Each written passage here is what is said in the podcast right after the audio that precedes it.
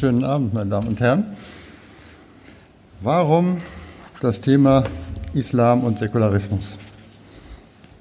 Ähm, heute wird der Islam ja sehr gern als das ganz andere dargestellt und das kann man an verschiedenen äh, äh Feldern, Themenfeldern äh, aufreißen. Ähm, im Hinblick auf Säkularisierung und ähm, Säkularismus wird das oft zugespitzt. Also indem man sagt, also äh, Säkularisierung ist im Islam nicht möglich und da, daraus erwachsen Probleme. Immer wieder wird behauptet, der Islam sei eine ganz besondere Religion mit totalem Herrschaftsanspruch und ungewöhnlicher Macht über seine Anhänger. Das soll ihn etwa vom Christentum radikal unterscheiden. Nach dieser Auffassung ist der Islam seinem Wesen nach eine integralistische Religion, das heißt also eine, die alle Lebensbereiche dominiert. Zwischen der religiösen und der irdischen Sphäre, zwischen Religion und Politik soll im Islam kein Unterschied möglich sein. Der Islam soll also der Säkularisierung von Gesellschaften, in denen er die Mehrheitsreligion ist, im Weg stehen und die Befürwortung einer solchen Säkularisierung, also den Säkularismus, unmöglich machen. Säkularisierung einer Gesellschaft gilt aber in dieser Auffassung als unabdingbare Voraussetzung dafür, dass die Moderne, dass Demokratie und Menschenrechte zur Geltung gebracht werden können. Die hier behauptete Unvereinbarkeit von äh, Islam und Säkularisierung soll also die Muslime auch von all diesen Segnungen ausschließen oder ihnen zumindest ihre Akzeptierung schwer machen. Zur Begriffsklärung kurz. Ich verstehe Säkularisierung hier als die Zurückdrängung institutionell abgesicherter Dominanz der Religion über das menschliche Leben, also die Ausweitung der Sphäre menschlicher Autonomie gegenüber der Religion. Am deutlichsten fassbar auf dem politischen und dem geistigen Gebiet. Säkularismus ist die Bejahung dieses Prozesses und der Wunsch, ihn fortgesetzt zu sehen. Die Gegenposition zum Säkularismus also die Auffassung, die Religion solle das gesamte Leben der Menschen dominieren, bezeichne ich hier als Integralismus. Nebenbei, es gibt auch eine ganze Reihe von Muslimen, die der These von der Ungeschiedenheit der Sphären im Islam zustimmen, sie aber mit einem positiven Akzent versehen. In dieser Sichtweise, also in, der, in einer innermuslimischen Sichtweise, gibt es im Islam keine von der Laiengesellschaft abgetrennte Kirche und keine Priesterschaft und damit keine Instanzen religiöser Einzwängung. Der Islam habe, so diese Auffassung, ein viel positiveres Verhältnis zur Vernunft als das mittelalterliche Christentum. Also sei es nicht nötig gewesen, Fesseln zu sprengen, wie sie die Kirche im mittelalterlichen Europa der Gesellschaft und dem Geistesleben angelegt hatte, und daher habe es auch keinen Bedarf für Säkularisierung und Säkularismus gegeben. Überdies würde deren positive Aufnahme einem wichtigen Grundsatz des Islam, eben der Einheit von Religion und Welt, widersprechen. Soweit es säkularistische Bestrebungen in muslimischen Gesellschaften gebe, seien sie diesen durch die Kolonialmächte bzw. durch den Westen absichtsvoll aufgezwungen worden. Denn diese wüssten schon, dass in der Hegemonie des Islam die eigentliche Stärke der muslimischen Gesellschaften liege und griffen sie daher an, um die Muslime wehrlos zu machen. Um diese Argumente zusammenzufassen, erstens, Säkularisierung und Säkularismus sind Antworten auf spezifisch christliche Probleme, dem Islam sind sie fremd. Zweitens, Sie, also Säkularisierung und Säkularismus, laufen dem wichtigen islamischen Grundsatz der Einheit von Religion und Welt zuwider. Und drittens, real vorhandene Säkularisierungsprozesse sind den Muslimen aufgezwungen worden und untergraben ihre Identität und Stärke. Viele Nichtmuslime meinen also, muslimische Gesellschaften könnten sich aufgrund bestimmter Besonderheiten des Islam nicht säkularisieren. Viele Muslime sagen dem gegenüber, sie brauchten sich nicht zu säkularisieren, denn sie seien frei von den Mängeln, die in christlichen Gesellschaften zur Säkularisierung geführt haben. Und überdies dürften sie es auch nicht, denn es widerspreche islamischen Geboten. Was ist nun an der These von der grundsätzlichen Besonderheit des Islam? Diese These besagt, dass er sich in drei Hinsichten vom Christentum unterscheidet. Inhaltlich soll er sich in den Glaubensinhalten vom Christentum und zwar auch schon vom vormodernen Christentum radikal unterscheiden. Stichwort etwa unvereinbare Wertekataloge. Historisch verweist man auf die Entstehungsgeschichte des Islam, die eine Einheit von Religion und Staat geschaffen habe. Stichwort Mohammed als Prophet und Staatsgründer. Und institutionell behauptet man, das islamische Recht, man nennt das gern Scharia, sei besonders religiös und umfassend und werde den Gläubigen von islamischen Staaten rigoros aufgezwungen. Der Reihe nach. Also erstens zu den Glaubensgrundlagen. Es stimmt, dass der Koran einen allmächtigen Gott zeichnet und mit wiederholten Ermahnungen ausgesprochen hohe Ansprüche an die Gläubigen stellt. Das unterscheidet ihn allerdings nicht von der Bibel. Auch Dogma und ethische Prinzipien des Islam sind nicht grundlegend anders als in Judentum oder Christentum. Ebenso wie dort ist auch hier die Vorstellung von der absoluten Allmacht Gottes relativiert worden, um menschlicher Willensfreiheit Raum zu geben. Es gab und gibt Muslime, die diese Relativierung nicht mitmachen, aber auch dieser Umstand findet sich in anderen Religionen. Salafisten gibt es nicht nur im Islam.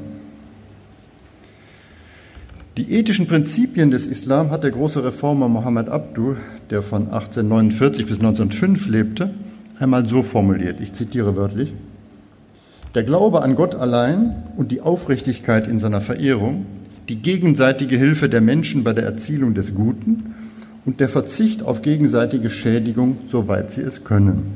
Zitat Ende.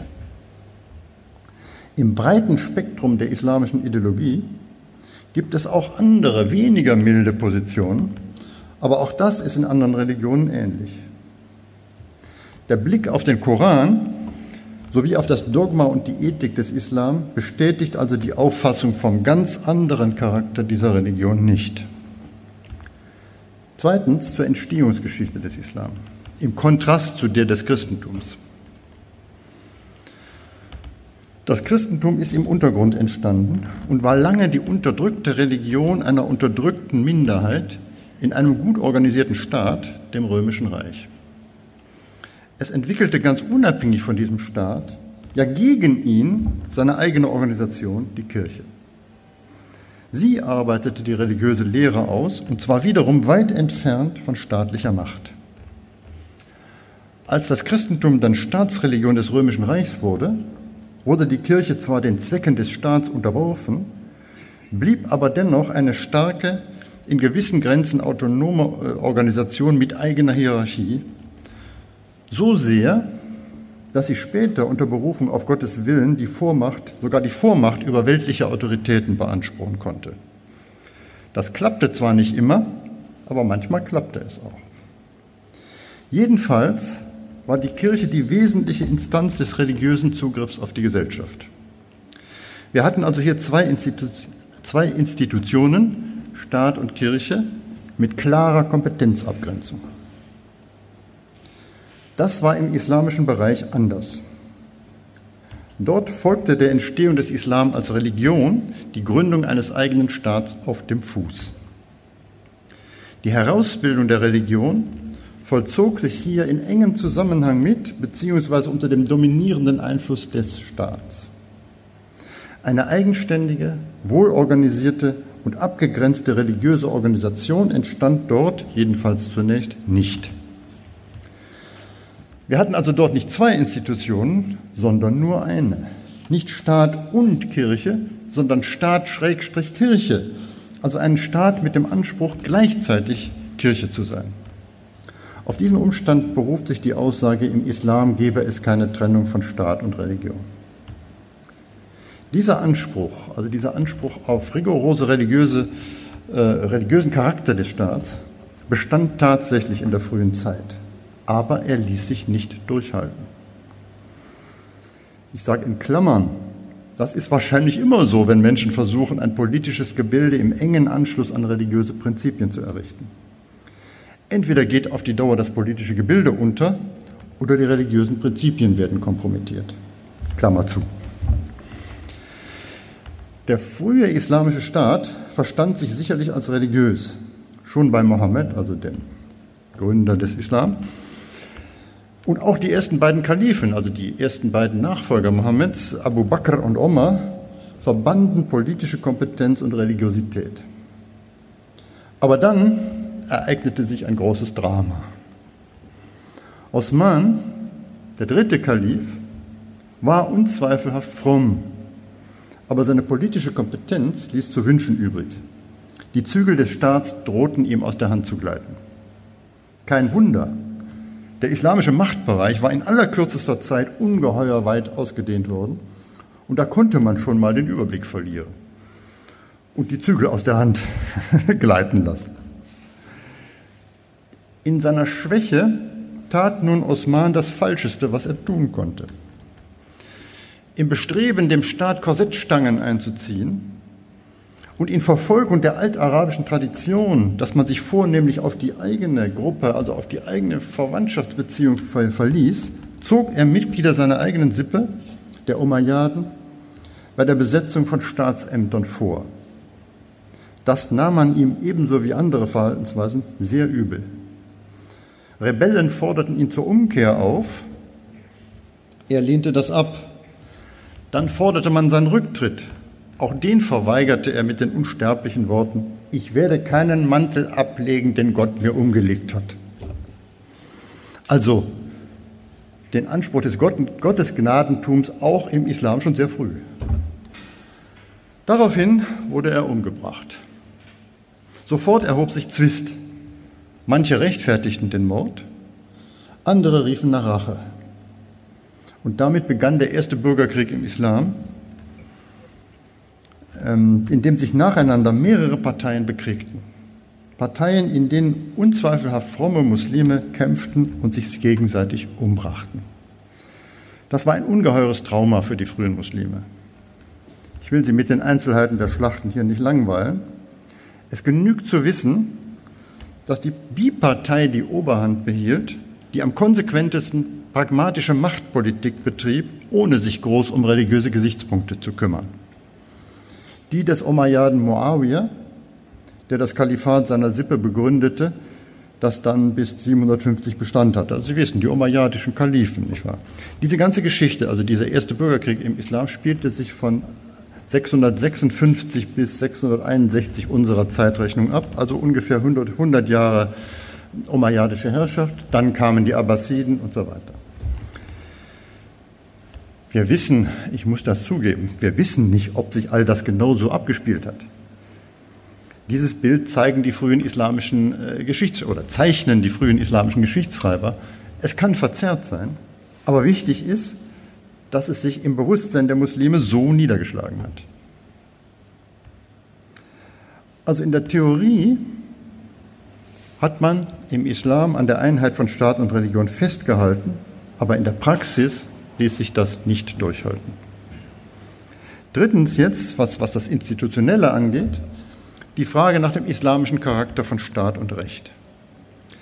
Aus dem eben beschriebenen Trauma des Bürgerkriegs der den Traum von der Brüderlichkeit der Muslime zerstört hatte, zogen die meisten Muslime die Konsequenz, dass sie die Frage nach dem richtigen Herrscher von der nach dem rechten Glauben trennten.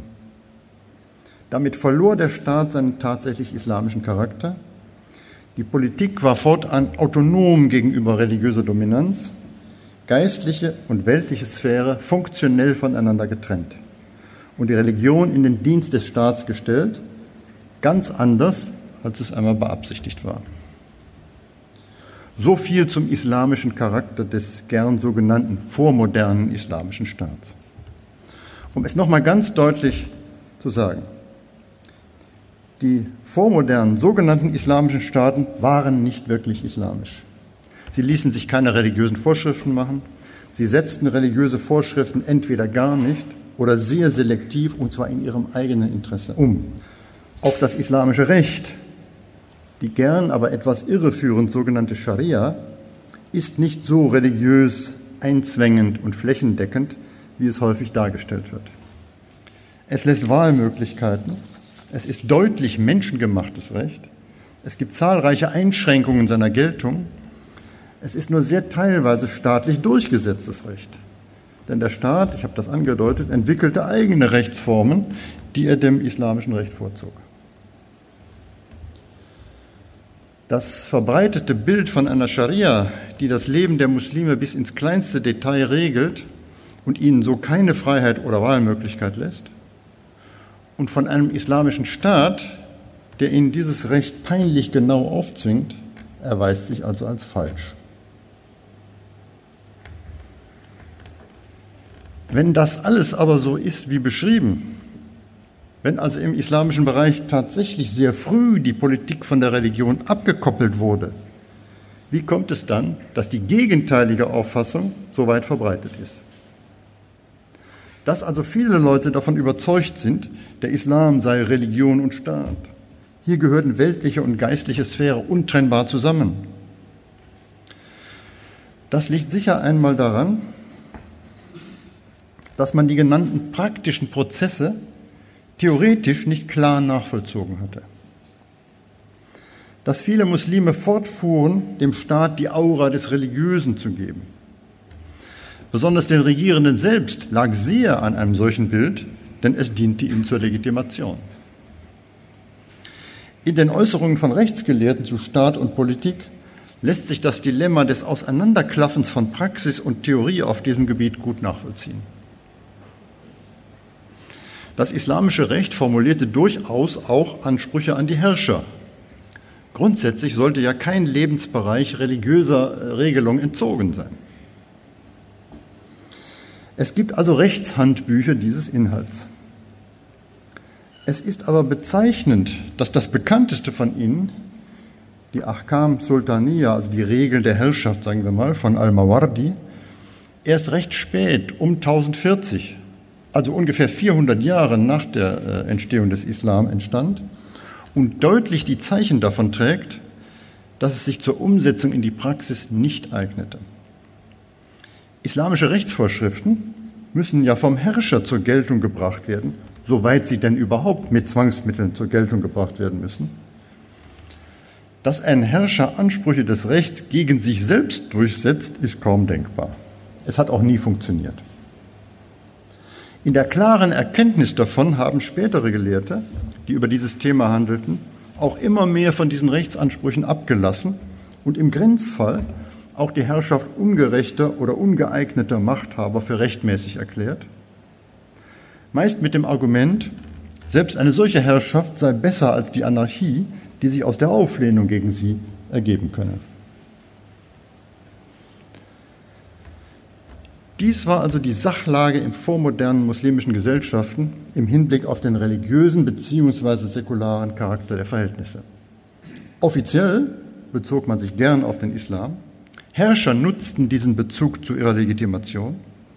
Und dennoch hatte das Säkulare weiten Raum, konnte sich die Gesellschaft verhältnismäßig frei entfalten. Es gab religionsfreie Räume und auch die religiöse Ideologie wurde bei Bedarf flexibel gemacht. Die Verhältnisse waren säkularer als im vormodernen christlichen Europa. Auf Säkularisierung im Sinne einer feststellbar zunehmenden Autonomie der Gesellschaft gegenüber dem Religiösen lief das freilich nicht hinaus. Eher können wir von immanenter Säkularität sprechen, also von dem Umstand, dass es religionsfreie Zonen gab, die sich aber nicht weithin sichtbar als solche zu erkennen gaben. Das Säkulare war hier nicht eingezwängt und geriet demzufolge auch nicht mit dem starr aufgezwungenen Sakralen in Konflikt, wie es in Europa der Fall war, wo ein solcher Konflikt zur Säkularisierung kräftig beitrug. Es gab eben auch nicht, wie in Europa, deutlich von der Laiengesellschaft abgegrenzte Sachwalter des Religiösen.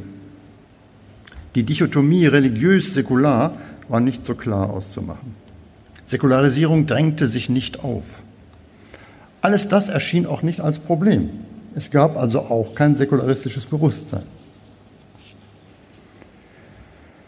Ein Indiz für die Richtigkeit dieser Feststellung ist, also die, dieser Tatsache der immanenten Säkularität, ist, dass sich unter diesen Umständen in der Epoche, die wir das Mittelalter nennen und die wir normalerweise nicht als glänzende Zeit verstehen, in der islamischen Weltgegend ein großer zivilisatorischer Reichtum entfalten konnte, was ohne eine beträchtliche geistige Freiheit nicht möglich gewesen wäre.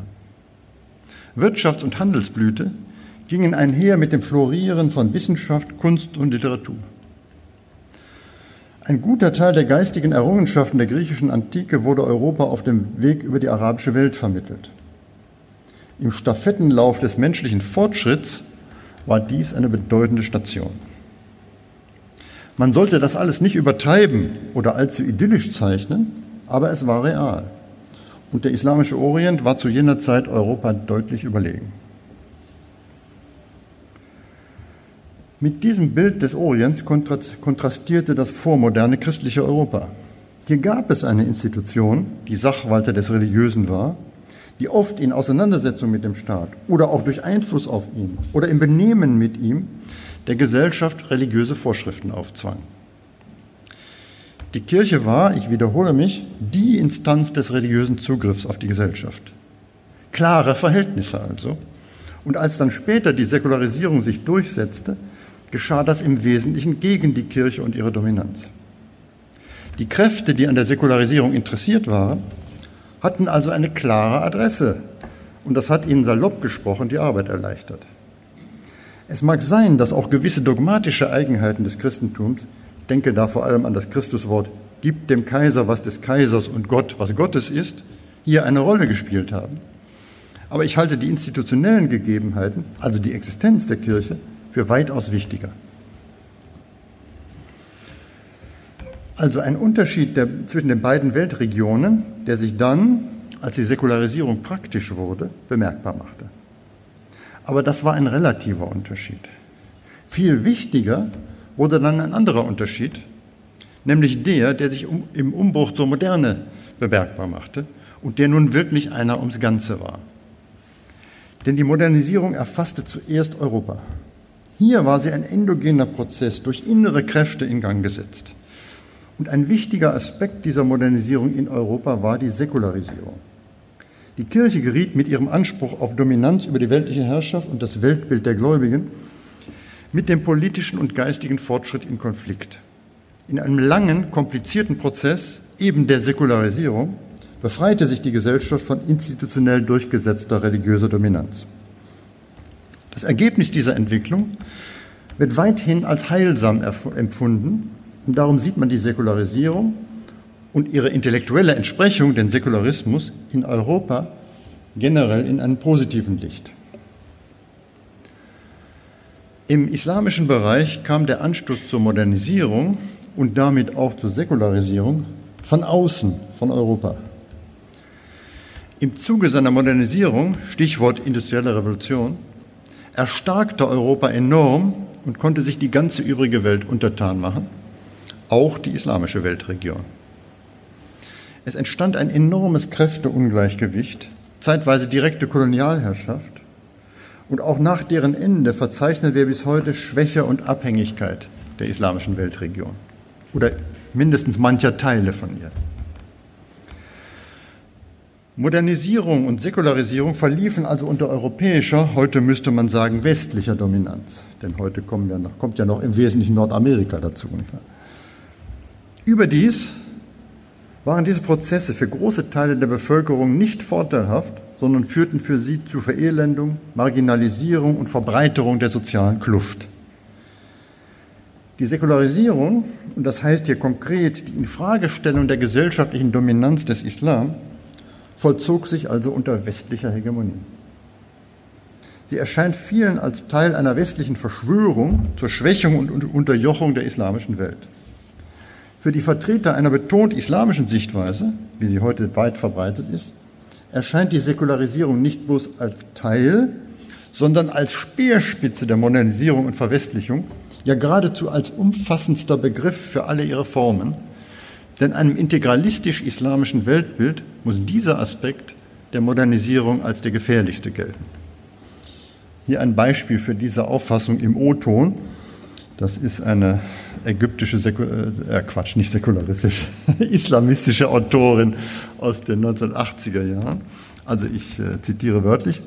Der Säkularismus wurde vor mehr als einem Jahrhundert auf den Boden des Islam verbracht als eine Pandora-Büchse, aus der die Schlangen des Marxismus, die unter der Parole des Sozialismus auftreten, und die Skorpione des kreuzzügerischen kolonialistischen Kapitalismus, die unter der Parole des demokratischen Liberalismus auftreten, hervorkamen.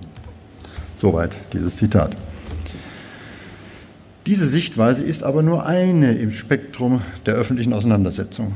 Es gibt auch solche, welche die Unvermeidlichkeit und Heilsamkeit der Modernisierung und Säkularisierung auch in islamischen Gesellschaften erkennen und betonen.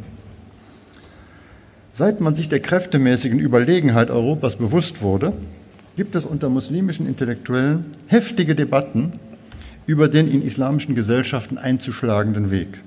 Und diese Debatten halten an, weil ja auch der Hintergrund, das Kräfteungleichgewicht und die Abhängigkeit nicht, über, äh, nicht überwunden ist. Diese Debatten betreffen verschiedene Aspekte der Entwicklung. Ein sehr wichtiger Aspekt ist die Frage von Säkularisierung und Säkularismus. Dieser Aspekt ist auch deshalb so wichtig, weil unter Muslimen die Religiosität noch verhältnismäßig ungebrochen ist. Also die Frage, welche Konsequenzen man aus seiner Religion zieht, im Großen und Ganzen akuter im Raum steht als bei uns. Unsere Ausgangsfrage war, wie steht es mit Säkularisierung und Säkularismus im islamischen Bereich? Für die vormoderne Zeit haben wir gefunden, dass sich Säkularisierung und Säkularismus dort nicht zwingend aufgedrängt haben, weil das Säkulare nicht so stark und deutlich eingezwängt war wie im christlichen Europa. Im Umbruch zur Moderne entstand eine neue Situation, in der sich nun tatsächlich auch für islamische Gesellschaften die Frage nach Säkularisierung und Säkularismus stellte. Und seitdem, das heißt spätestens seit dem späten 19. Jahrhundert, wird diese Frage auch intensiv diskutiert. Ich habe das eben angedeutet. Der Kontext dieser Auseinandersetzung ist die europäische bzw. westliche Überlegenheit, die sich seit dem 19. Jahrhundert in weiten Teilen der islamischen Welt bemerkbar gemacht und diese selbst gründlich umgestaltet hat. Damit wurde auch sie von Säkularisierungsprozessen erfasst. Die Umgestaltung mancher Sektoren der Gesellschaft und die damit einhergehende Mobilität, die Ablösung traditioneller, meist Scharia genannter Rechtsvorschriften durch positives Recht, die Einführung eines Erziehungswesens nach europäischem Vorbild, die Ausbreitung naturwissenschaftlicher Erkenntnisse und die Entstehung eines modernistischen Islam, der sich nun mit anderen islamischen Schulen auseinandersetzt, alles das stellte den traditionellen Zustand der selbstverständlichen Dominanz des Islam in Frage. Dabei erschienen die modernen Errungenschaften unter einem Doppelaspekt. Vielfach wurden ihre positiven Möglichkeiten, materiell-technischer Fortschritt, geordnete politische Verhältnisse und Rechtssicherheit, Ausweitung menschlicher Freiheiten, wurden also diese Aspekte wahrgenommen und geschätzt. Andererseits kamen diese Errungenschaften von den Europäern, die wegen ihrer rücksichtslos ausgespielten Überlegenheit und wegen der für viele negativen Folgen der unvollständigen Modernisierung verhasst waren. Vor dem Hintergrund dieses zwiespältigen Verhältnisses zur Moderne ist auch die Auseinandersetzung unter muslimischen Intellektuellen über die Frage des Säkularismus zu verstehen. Den einen erscheint die Säkularisierung als notwendige Voraussetzung des Fortschritts, und menschenwürdiger gesellschaftlichen Verhältnisse. Andere sehen sie als planvollen Angriff des Westens auf die Vorherrschaft des Islam in den islamischen Gesellschaften, welche die letzte Bastion der eigenen Identität und Stärke sei. In der Situation der Schwäche gegenüber dem Westen erscheint das als besonders gefährlich.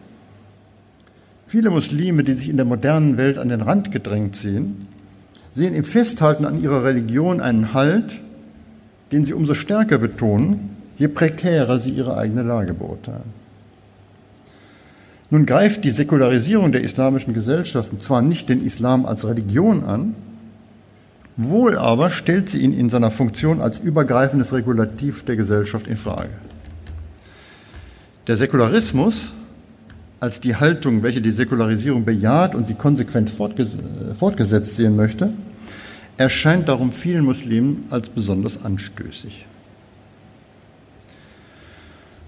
Vor diesem Horizont spielt sich also seit mehr als 100 Jahren die Auseinandersetzung um Säkularismus ab. Ich sage jetzt absichtlich nur um Säkularismus und lasse die Säkularisierung hier beiseite. Säkularisierung, also ein, ein Prozess, äh, ein gesellschaftlicher Prozess im Wesentlichen, findet weitgehend ohne das bewusste Zutun der Beteiligten statt. Daran können die Leute, wenn sie nicht in einer großen Revolution alles umstürzen, nicht viel machen. Weite Bereiche von Gesellschaft und Politik sind in den islamischen Ländern säkularisiert. In der Debatte um Säkularismus geht es darum, wie man sich subjektiv bewusstseinsmäßig dazu verhält, ob man es akzeptiert oder eben nicht akzeptiert. Und das Bewusstsein vieler Muslime ist eben nicht säkularisiert. Sie tun sich schwer damit, die Säkularisierung und ihre Ergebnisse zu akzeptieren. Seit dem späten 19. Jahrhundert gab es mehrere sehr bekannt gewordene Debatten um Säkularismus in einem islamischen Kontext. So die etwa zwischen dem syrischen Journalisten Farah Antun und dem ägyptischen Islamreformer Mohammed Abdu. Ich habe den eben schon zitiert. Das war 1902-3.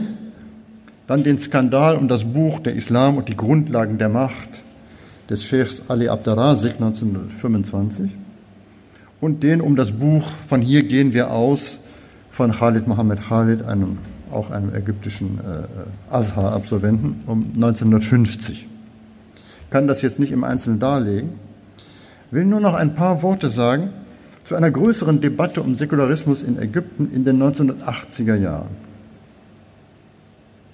Auslöser dieser Debatte waren das Erstarken der islamischen Bewegung, der, besser gesagt der islamistischen Bewegung, ganz deutlich zu sein, und ihre lautstark erhobene Forderung nach Wiedereinführung der sogenannten Scharia, also wenn Sie so wollen, einer Rückgängigmachung der Säkularisierung auf dem rechtlichen Gebiet.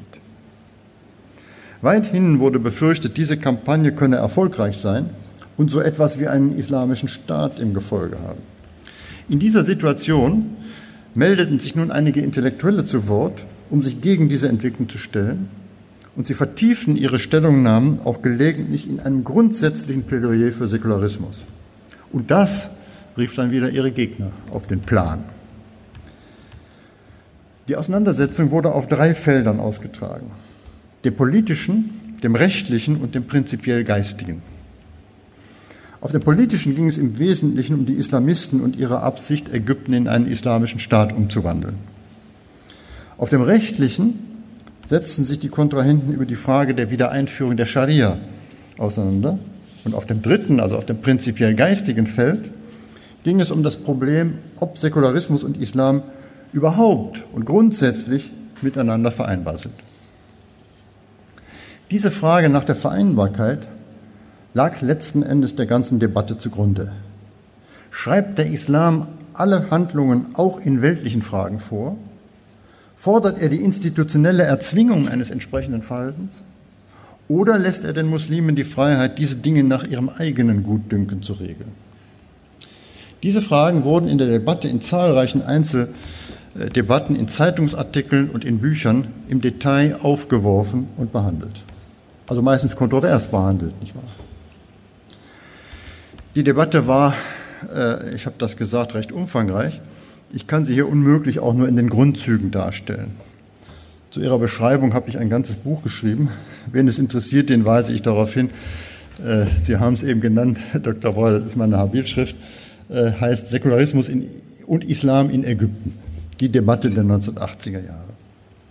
Ich will hier nur kurz das Ergebnis der Debatte mitteilen. Es war, dass sie kein Ergebnis hatte. Viele der hier verhandelten Fragen konnten nicht nach Kriterien entschieden werden, die beiden Seiten gemeinsam gewesen wären.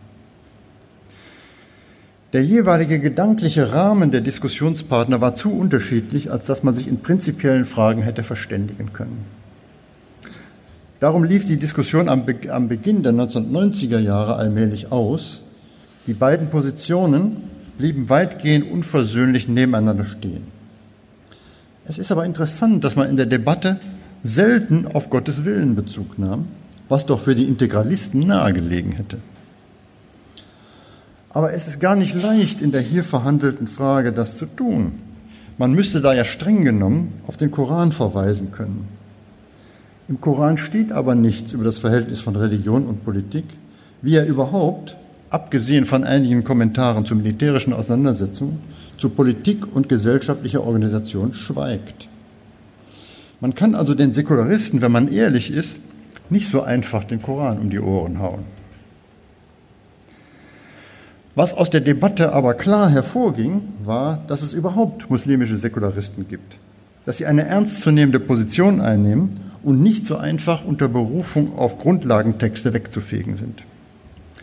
Es handelt sich hier um eine Minderheitsposition, die sich oft gar nicht selbst als säkularistisch bezeichnet und sich nur sehr ungern so bezeichnen lässt, denn sie weiß, dass das eher unpopulär ist. Die Gründe habe ich eben angedeutet. Im Zuge der ägyptischen Debatte gab es 1989 einmal eine Panel-Diskussion über Islam und Säkularismus. Dort sagte ein Teilnehmer wörtlich, es ist eine historische Tatsache, dass sich niemand mit dem Wort Säkularisten bezeichnet. Vielmehr benutzen es die islamischen Strömungen, wenn sie ihre Gegner verächtlich machen wollen und bezeichnen sie als Säkularisten.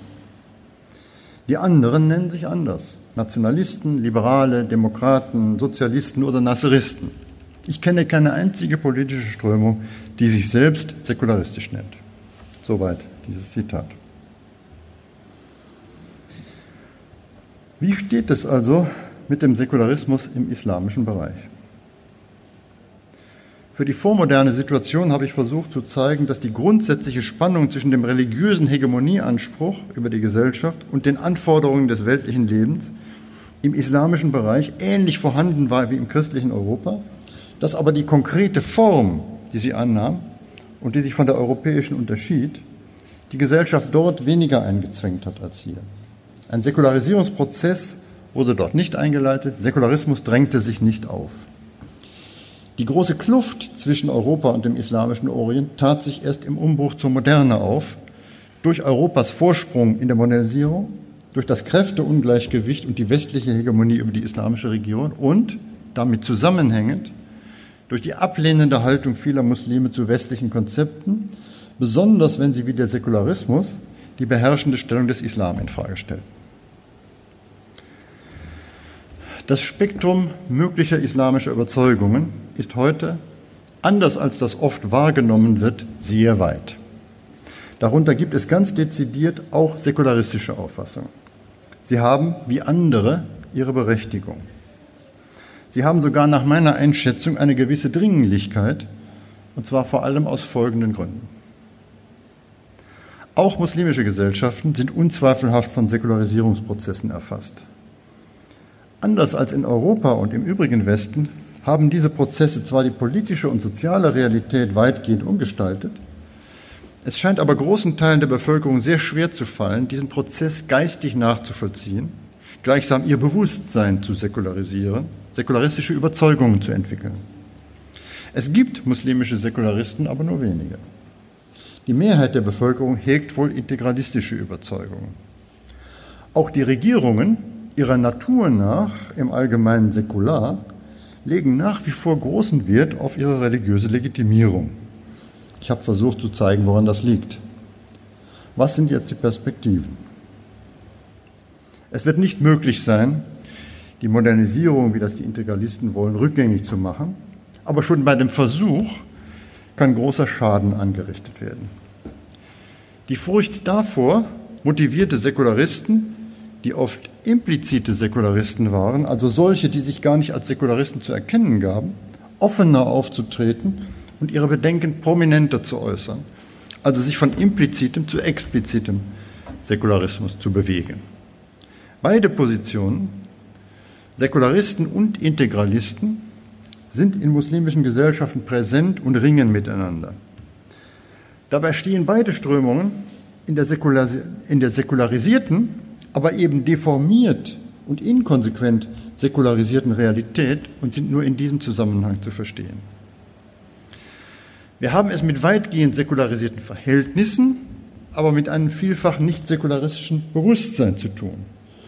Nun wollen die Integralisten die Verhältnisse dem Bewusstsein anpassen, die Säkularisten umgekehrt das Bewusstsein den Verhältnissen. Und es gibt gute Gründe dafür.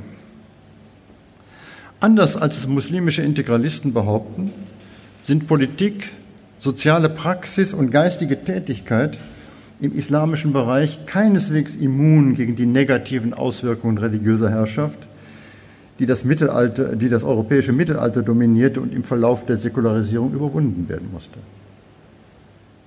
Die heutige islamische Ideologie enthält eine kräftige Dosis von Obskurantismus. Politisch-religiöse Kräfte streben nach Einfluss und Macht und suchen auf diese Weise ihre Konzeption ganzen Gesellschaften aufzuzwingen, notfalls mit Gewalt. Die Realität muslimischer Gesellschaften ist weit entfernt von dem Idealbild, das viele zeichnen, um die Angemessenheit des Säkularismus im islamischen Bereich wegzuleugnen. Säkularismus ist eine stets wiederkehrende Notwendigkeit, überall. Muslimische Gesellschaften sind keine Ausnahme von dieser Regel. Auch in den Grundlagentexten und zentralen Lehren der islamischen Religion gibt es nichts, was dem Säkularismus widerspricht. Das Christentum hat die Säkularisierung überlebt, indem es sich einer modernen und sich wandelnden Gesellschaft anpasste. Muslimische Modernisten, wie inkonsequent auch immer, haben dasselbe für den Islam vorgeschlagen. Das unterstreicht die Berechtigung des Säkularismus auch im islamischen Bereich. Danke für Ihre Aufmerksamkeit.